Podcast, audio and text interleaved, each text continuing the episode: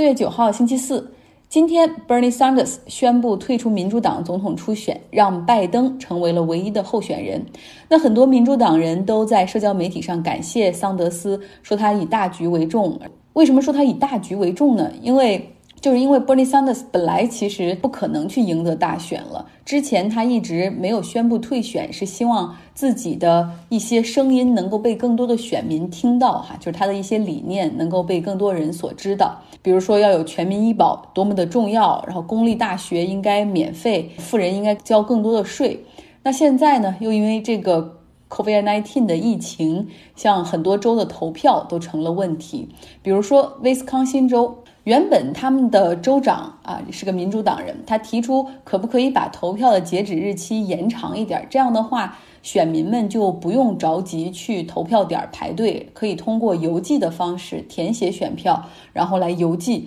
但是遭到了起诉，最终由保守派占大多数的当地最高法院裁决，几乎是在最后时刻拒绝了延期的申请。所以我们看到了。很多百姓在昨天的时候戴着口罩去投票点去投票，又因为在最后一刻通知不允许延期，所以准备不足。很多投票点因为存在着医疗卫生的隐患，没有办法开门。像密尔沃基这座城市本来是有一百八十个投票点，但最终只开了五个。想象一下哈，这排队的人要等多长时间？那相比之下呢？另外已经有十五个州宣布，包括纽约州在内，他们宣布初选延期到六月份举行。为了避免类似威斯康辛州的事件在其他州重演，就是可能会有共和党去阻碍哈这些投票的延期，所以 Bernie Sanders 在考虑过后决定退出选举。他说：“我知道自己几乎不存在。”胜利的希望，但是之前没有宣布退出，也是希望他的竞选能够为更多的中低收入的群体去争取权利，尤其是在疫情的情况下，我们感受到了真的需要全民的医保。这个国家在这个时候应该觉醒，需要像英国、加拿大那样的国家提供全民医保，因为这是 human rights。第二个就是公立大学应该免费，而不是让学生毕业之后就背上五万美元或者十万美元的助学贷款。第三就是富人应该对这个社会负有更多的责任，解决贫富差距的问题需要向富人征税，然后把这些税然后转移支付给中低收入群体，为他们来提供一个 safety net 安全网哈和基本的社会福利。他播下的这些 progressive 的种子已经在美国的年轻人群体中发芽，像 Bernie Sanders，他的选民群体。年龄非常的低，很多大学生二三十岁的人都是他的支持者，所以 Bernie Sanders 虽然他二零一六年和今年两次竞选美国总统都在初选中失败，但是不管怎么样，他的这些竞选还是留下了很多的痕迹，也许播下的这些种子会在以后来发芽。那到现在为止，这场这场二零二零民主党初选，从最初的三十多名候选人，有市长、州长、参议员、众议员，还有 entrepreneur 企业家，到现在只剩下拜登了。我们可以说，美国总统大选的现在已经彻底进入到了拜登和特朗普的时刻。当然了，民主党的初选还会走完它的流程，各个州的投票，然后会有民主党的 convention 大会。到时候呢，会在这个大会上正式提名为拜登为民主党的候选人。但是这个 convention 大会现在想一想，应该不会把几万人弄到一个场地里去开哈。你想以前是几万人聚在一个体育场里，可能连续三天，然后有不同的演讲嘉宾、政府官员，然后党派的大佬去讲话，然后底下的支持者山呼海啸般的像演唱会一样的这种欢呼哈。那今年。你想象一下，大家可能就是连接着呃微软的 Teams 或者是 Zoom，然后视频进行这样的流程，真的会少很多仪式感。那上一周呢，拜登和特朗普他们俩之间就疫情通了个电话。特朗普说我们聊得不错，拜登他管拜登叫 Joe 哈，就是意思跟拜登关系还不错。他说 Joe 给了一些建议，说的挺好的，但是我也不一定会听他的。反正特朗普的回答总是这样，因为疫情的缘故，现在所有的竞选活动取消。呃，包括特朗普的竞选活动也取消，而他呢，因为疫情的事情很多很忙，所以他他的一些幕僚替他去组织一些网络上的竞选集会。那拜登也是通过网络视频和大家沟通。特朗普呢，每天其实他的曝光还是很足的哈，他有每日的这种疫情简报的时间，在电视上有机会就会批评前任政府，批评奥巴马政府，说现在应对疫情糟糕的情况都是因为奥巴马政府留下的烂摊子，那有功劳就是他自己的错都在别人，这也是他的老路线哈。另外呢，特朗普还在 Twitter 上发文说，别看拜登会成为我的对手，但是我知道现在民主党已经彻底的分裂了。一些 progressive 的人，比如说 Bernie Sanders，还有年轻的那个女众议员 AOC，他们都很讨厌拜登，他们是不会让自己的选民支持拜登的。这些话也全都是谎话。像 AOC 早就宣布自己会支持拜登。那现在呢？对于拜登来说，还有一个悬念就是需要他揭晓哈，就是谁将是他的竞选搭档、副总统人选？拜登会选谁呢？我们也打个问号。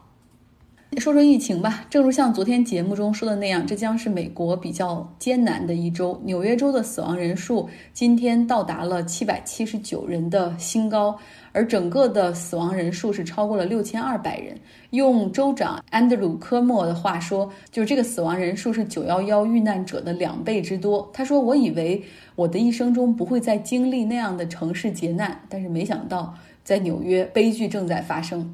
纽约这座城市中呢，公共交通的这种工作人员也做出了巨大的牺牲。为了保证地铁的运营，虽然有一些地铁线路已经停掉了哈，但是整体还是坚持运营。那结果最终是有四十一名地铁工作人员染病死亡，有超过六千名的地铁工作人员感染或在家隔离。所以纽约地铁在在昨天的时候又出现了大范围的晚点，因为现在真的人手不足。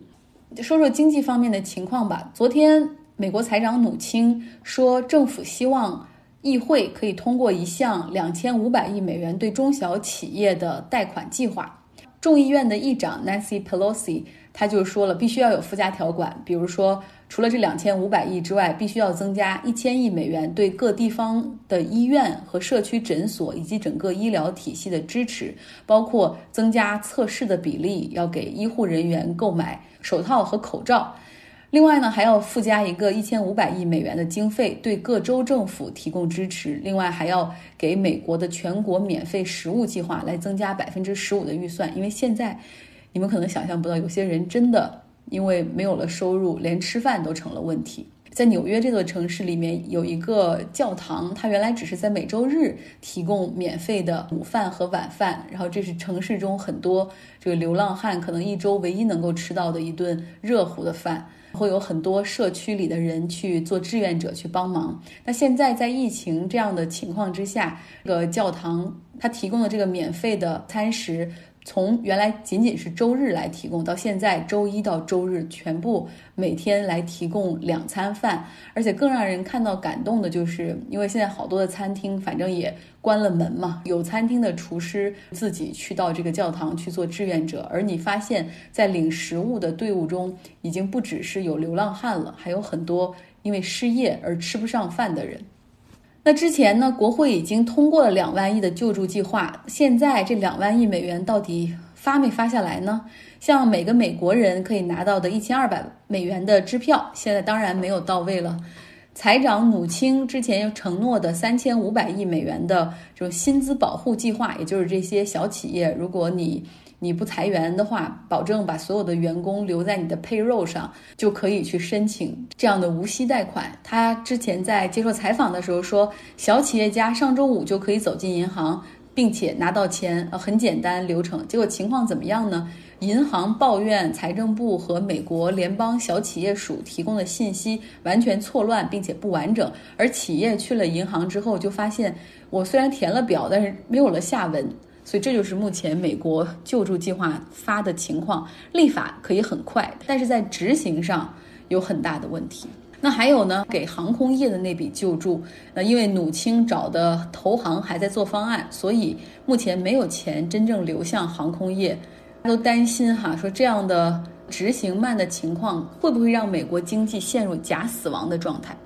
但是现在看来呢，美国的实体经济跟他们的股市好像关联度不是很大。美国股市今天继续上涨了百分之三左右，像标普五百，从它在跌到最低点，到现在已经反弹了百分之二十三。原油方面呢，沙特领导的欧佩克和俄罗斯终于回到了谈判桌上开电话会议，那市场也看到了减产的希望，所以今天原油大涨百分之十。过去原油这个品种涨跌百分之三都是很大的新闻了，现在每天波动百分之十，感觉都是小意思，因为这个原油大幅的波动。之前的下跌导致很多优质的公司和资产与原油相关的都已经跌得很惨了，拦腰斩断。那有钱的人已经开始去抄好公司的底了，比如说沙特，沙特的主权基金就开始去抄他们的下游这些石油公司的底。沙特主权财富基金对欧洲多家大型的石油生产商增加持股，比如说包括荷兰的壳牌呀，法国道达尔。意大利的埃尼，还有挪威国家石油公司 Equinor，所以想想也挺有意思。沙特一手打着价格战，让油价狂跌，跟原油有关的公司的股价也是狂跌不止。那一手呢又买入这些公司的股权。如果说哈这是他们设计好的话，那真的不得不说这个小王储萨勒曼还是很有头脑的。不过冒的风险有点大，所以我觉得一定不要相信这个 conspiracy。最后我们来到欧洲。根据疫情感染的不同，受疫情打击比较轻的三个国家——捷克、丹麦和奥地利，他们准备恢复商业。今天是西方社会的复活节，所以奥地利的年轻的那个总理哈，他就宣布，就是以今天为界吧。既然是复活节，那是整个社会是不是在这一天之后也应该出现一些变化？他们开始允许小商业逐渐恢复营业。奥地利现在是有一点三万人感染，有两百七十三人死亡，情况呢比邻国意大利和德国要好很多。所以他们这个年轻的总理是说，一步一步来恢复正常的商业秩序和活动吧。那丹麦呢是有五千五百个感染案例，死亡人数大概两百左右。他们将重新开放养老院，允许探视，学校也将开放，学生们可以回学校去上课了。那他们的首相说。这就跟走钢丝一样，如果我们原地不动的话，我们会衰落；但如果我们走得太快的话，也可能彻底前功尽弃。所以只能一点一点的来。捷克有五千二百人感染，呃，有九十九人死亡。他们考虑会逐渐取消国内的旅行禁令，当然国国界还是正常的封闭哈，不允许其他国家的人进出。那这时呢，也不断有学者提醒这些政府，就是说要知道，一九一八年西班牙大流感的时候，第一波疫情过后还有第二波，而且呢，第二波反而会会更加严重哈，所以请务必政府要谨慎。这时候要插一句，为什么一九一八年的大流感名字叫做 Spanish flu 西班牙大流感呢？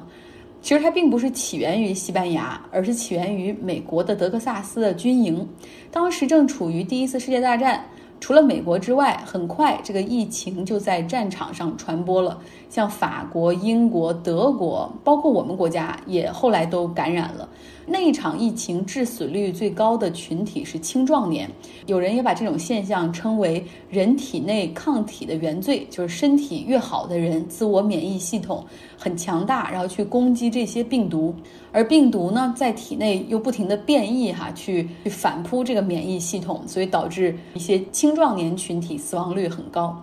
因为当时正处于一战期间，很多参战国是无暇顾及这个疫情的，甚至媒体也没什么精力，也不允许媒体去报道来涣散军心。当时呢，西班牙是中立国，没有参战，政府花了很多精力对抗疫情，然后也也有很多的报纸的报道，所以给人一种错觉，就是西班牙是那一场疫情中受打击最严重的地方，因此这个疫情就被命名为 Spanish flu 西班牙大流感。那当时呢，这个西班牙大流感的第一波是春季，后来就开始好像觉得好像这个病毒已经彻底退去了。到秋冬季节来了第二波，病毒反而更加强了，有很多人是死于了第二波的疫情。这就牵扯另外一个问题：为什么人在秋冬的季节会感冒呢？为什么寒冷的天气会使人对传染力的抵抗力下降？但是由于冬天日照时间比较短，我们体内的维生素的含量也会比较低，而维生素 D 的缺乏会让人更容易生病。所以说，希望提高免疫力的，不要觉得哦，维 C 多吃水果，然后能够提高抵抗力。真正和抵抗力相关的维生素是维生素 D，晒太阳是最好补充维生素 D 的方式，而且维生素 D 也是抗抑郁的一个非常有效的元素，